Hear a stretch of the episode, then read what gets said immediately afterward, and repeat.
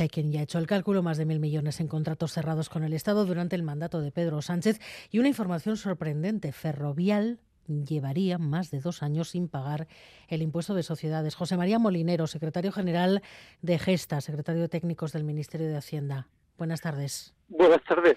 Lo primero que nos viene a la cabeza es cómo es posible que una de las principales empresas del IBEX, con ese volumen de negocio, no pague el impuesto de sociedades. ¿Cuándo tiene que pagar y cuándo no una empresa este impuesto?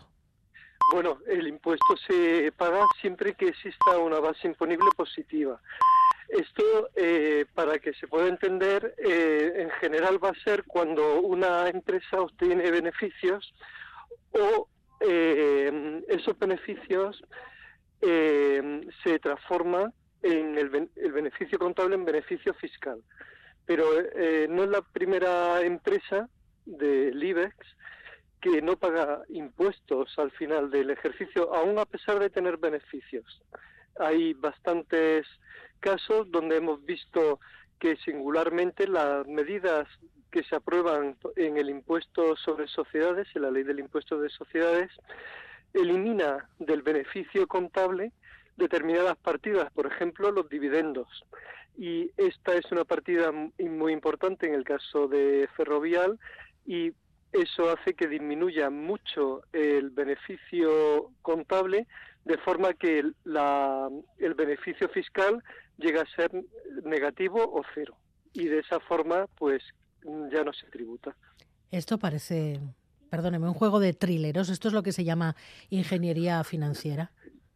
Bueno, no tanto ingeniería financiera, que sí, indudablemente eh, los, sus asesores son los que maximizan las medidas que se incorporan en la ley del impuesto, pero sobre todo lo que tiene eh, el, impuesto son muchos huecos por los cuales mm, la tributación se reduce sensiblemente para las grandes corporaciones empresariales. El mayor beneficio fiscal es la exención de los dividendos. Esa exención de los dividendos eh, tiene un efecto eh, muy notable en las grandes compañías, mm, en las multinacionales, sobre todo los dividendos de fuente extranjera, como es el caso. Estamos hablando de cerca de 1.300 millones de euros que recibió, cobró eh, Ferrovial de sus empresas eh, asociadas en otros países.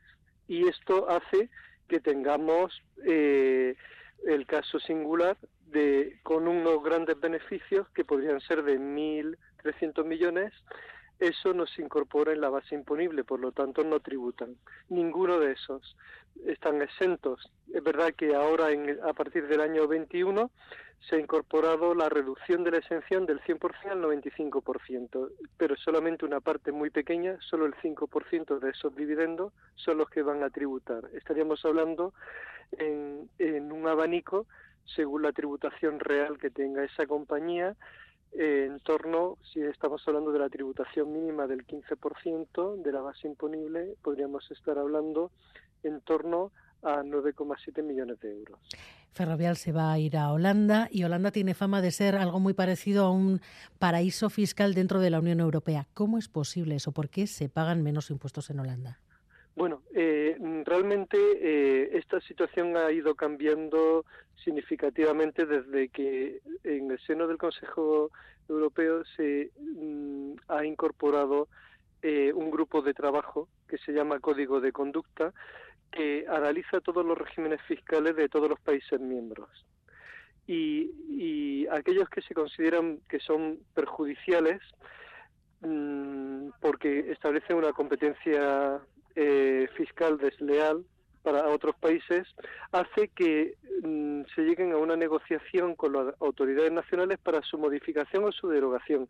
Y buena parte de aquellas ventajas que históricamente tuvo el Países Bajos, pues se han corregido, se han eliminado. Pero aún así, hoy en día, pues mm, sigue manteniéndose como holding de, de las grandes multinacionales que operan en Europa, en suelo europeo, para ser eh, esos holdings financieros los que atesoran esos dividendos.